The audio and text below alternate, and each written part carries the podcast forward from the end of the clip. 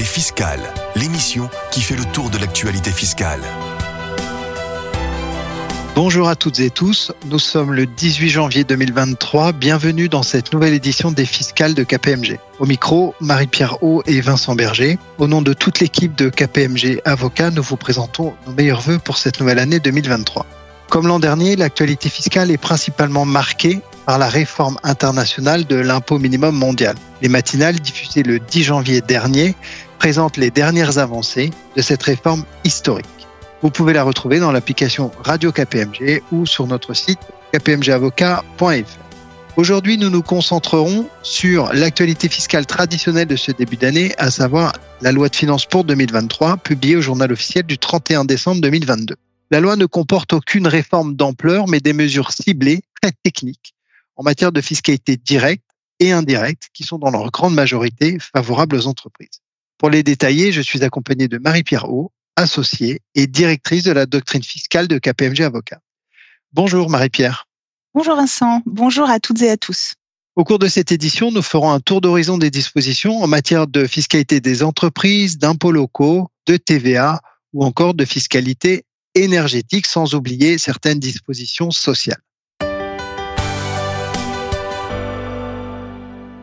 Ouvrons cette édition avec une série de mesures concernant la fiscalité des entreprises. Vous vous en souvenez, un calendrier de baisse du taux de l'impôt sur les sociétés a été mis en place il y a quelques années. À compter des exercices ouverts en 2022, le taux normal de l'IS s'élève donc désormais à 25% avec un taux réduit de 15% pour les PME. Y a-t-il, Marie-Pierre, dans cette loi de finances pour 2023, des nouveautés? Oui et non, Vincent. Non, parce que le taux de l'IS à 25% n'est pas remis en cause et il n'en est pas question d'ailleurs. Et oui, puisqu'il y a un petit ajustement qu'on peut noter concernant le taux réduit de 15% pour les PME, dont le plafond est revalorisé et porté à 42 500 euros pour l'imposition des résultats des exercices clos à compter du 31 décembre 2022, et ce, au lieu de 38 120 euros auparavant. Dans le même esprit, un nouvel aménagement est proposé par la loi de finances pour 2023 s'agissant des jeunes entreprises innovantes, les fameuses JEI. Effectivement, Vincent, et ce nouvel aménagement devrait être très bien accueilli par ces entreprises. Pour la quatrième fois, le dispositif prévu pour les JEI est prorogé, et ce jusqu'au 31 décembre 2025.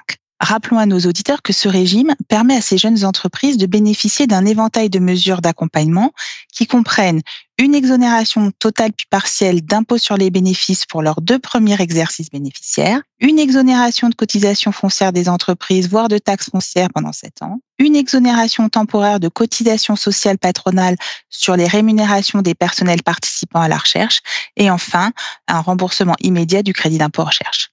Donc, à côté de la reconduction jusqu'au 31 décembre 2025 du régime, on peut noter en revanche un resserrement de celui-ci sur un point qui est celui de la durée pendant laquelle l'exonération sur les bénéfices est applicable. Celle-ci est à nouveau réservée aux GEI créés depuis moins de 8 ans, alors que ce dispositif a été modifié l'année dernière pour s'étendre aux entreprises créées depuis moins de 11 ans. Rassurez-vous, cet aménagement n'est pas rétroactif et ne s'appliquera que pour les entreprises créées à partir du 1er janvier 2023.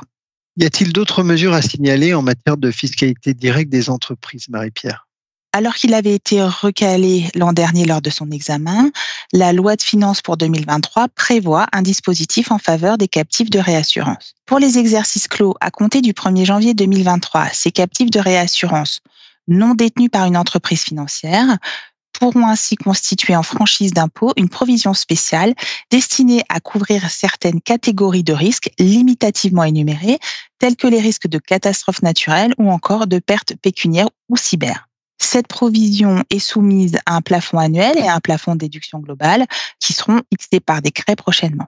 Dans un tout autre registre, Marie-Pierre, la loi de finances modifie le régime des subventions perçues par les entreprises pour la réalisation d'économies d'énergie dans le cadre de l'attribution de certificats d'énergie. Jusqu'à présent, ces subventions, lorsqu'elles sont affectées à la création ou à l'acquisition de biens d'équipement, étaient imposables à l'impôt sur les sociétés dans les conditions de droit commun au titre de leur exercice d'attribution. Ce n'est plus le cas avec l'adoption de la loi de finances, n'est-ce pas Marie-Pierre?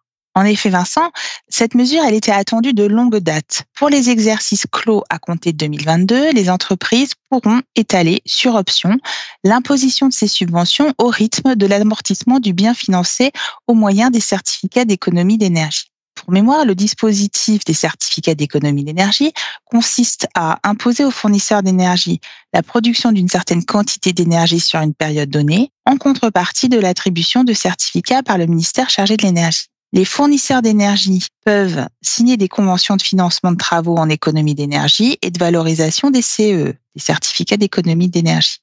Au terme de ces conventions, ils versent une aide financière à leurs clients pour les inciter à modifier leurs équipements et ainsi financer des immobilisations amortissables.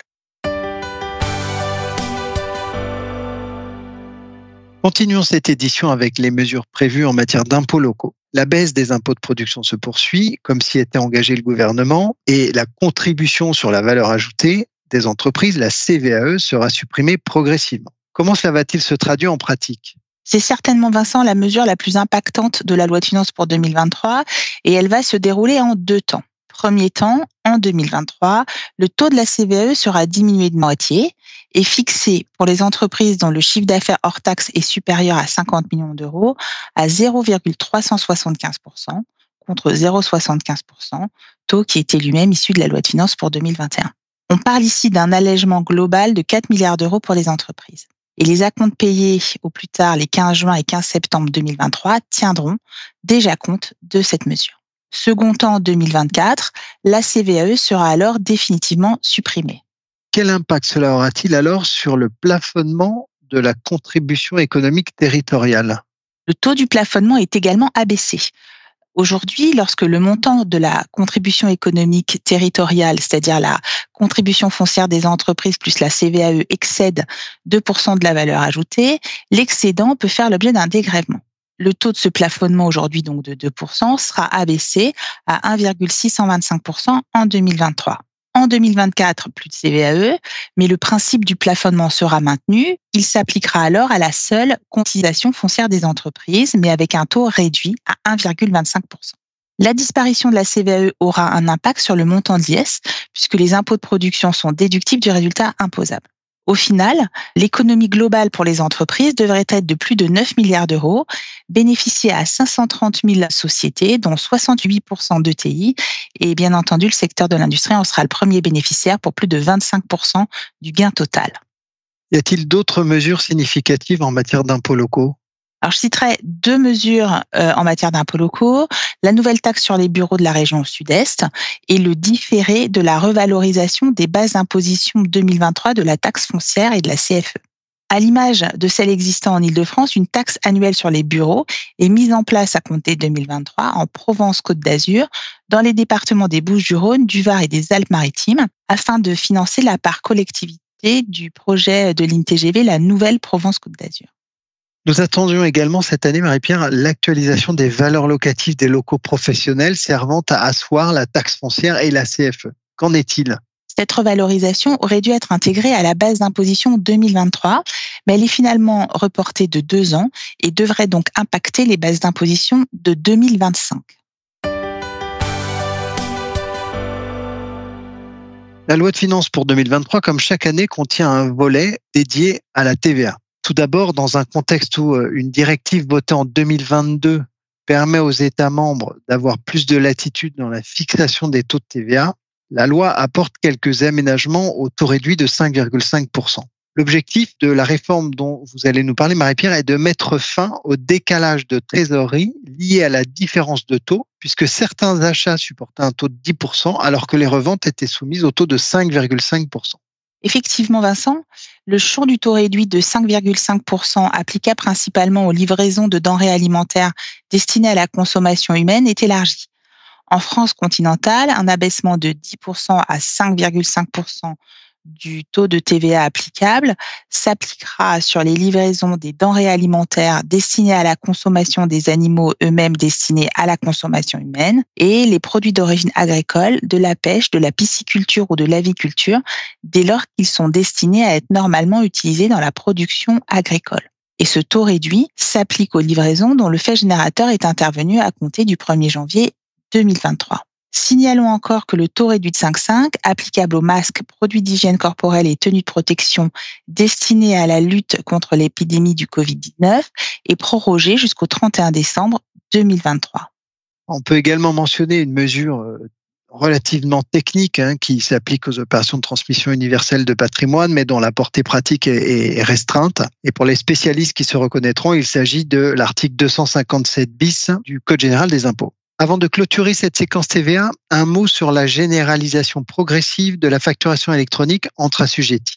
Oui, Vincent, il faut rappeler qu'à compter du 1er juillet 2024, tous les assujettis devront être capables de recevoir électroniquement des factures. Les entreprises doivent donc impérativement anticiper cette grande réforme et s'organiser dès à présent. Une édition des fiscales du 2 juin 2022 que vous pouvez retrouver sur le site kpmg.fr détaille le contenu et les enjeux de cette réforme. La prochaine thématique que nous souhaitions aborder est celle de la fiscalité énergétique. Plusieurs aides ont été mises en place pour soutenir les entreprises les plus consommatrices de gaz et d'énergie pour faire face à l'inflation et à la crise énergétique dans un contexte géopolitique troublé. Comment ces aides, Marie-Pierre, sont-elles financées? Deux contributions exceptionnelles constituent la réponse à l'échelle européenne au financement de ces aides. Tout d'abord, la contribution de solidarité sur les secteurs des combustibles fossiles. Elle serait supportée en France plutôt par les opérateurs de raffinage et son rendement n'est pas encore euh, définitivement fixé. Ensuite, la contribution sur la rente inframarginale de la production d'électricité vise à plafonner les revenus des producteurs d'énergie dont le coût d'exploitation est considéré comme faible. Le barème de cette contribution dépend de la catégorie d'énergie concernée. Et selon les estimations de Bercy, elle devrait rapporter plus de 11 milliards d'euros. Ces contributions serviront notamment au financement de plusieurs aides dont vous allez nous dire qu'elles ont été reconduites pour l'année 2023. Alors effectivement, parmi les mesures, je citerai principalement la prolongation jusqu'au 31 décembre 2023 de l'aide gaz et électricité mise en place en juillet 2022. C'est donc une bonne nouvelle pour les entreprises qui vont voir leurs factures baisser. Mais quelles sont les conditions pour pouvoir bénéficier de cette aide? Les entreprises les plus consommatrices d'énergie, à jour de leur dette sociale et fiscale, doivent, pour être concernées, tout d'abord avoir subi sur la période de demande d'aide, en ce moment il s'agit de la période septembre-octobre 2022 ou encore novembre-décembre 2022, donc doivent avoir subi sur la période de la demande formulée, une augmentation de 50% du prix du gaz et ou de l'électricité par rapport à la moyenne de prix sur l'année 2021.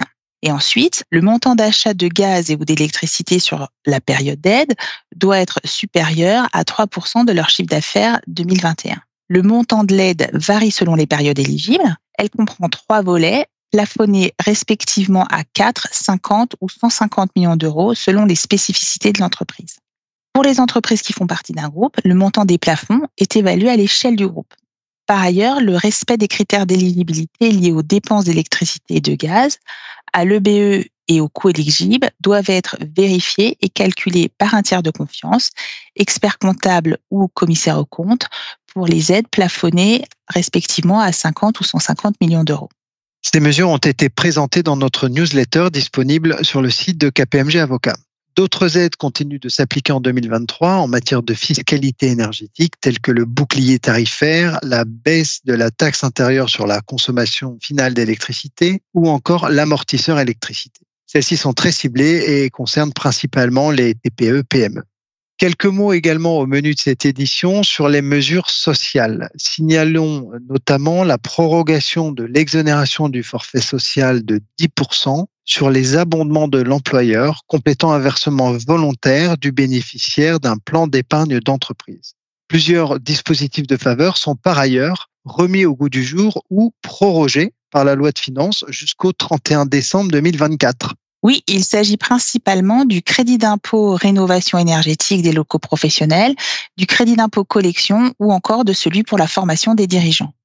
Merci Marie-Pierre pour vos explications et vos éclairages. En conclusion, on peut dire que, à l'image de la loi de finances pour 2022, celle pour 2023 comporte essentiellement des mesures techniques et sectorielles rendues nécessaires par le contexte inflationniste et par le choc énergétique. Cette émission touche à sa fin. Vous retrouverez sur le site de KPMG Avocat l'analyse détaillée par thématique de cette loi de finances.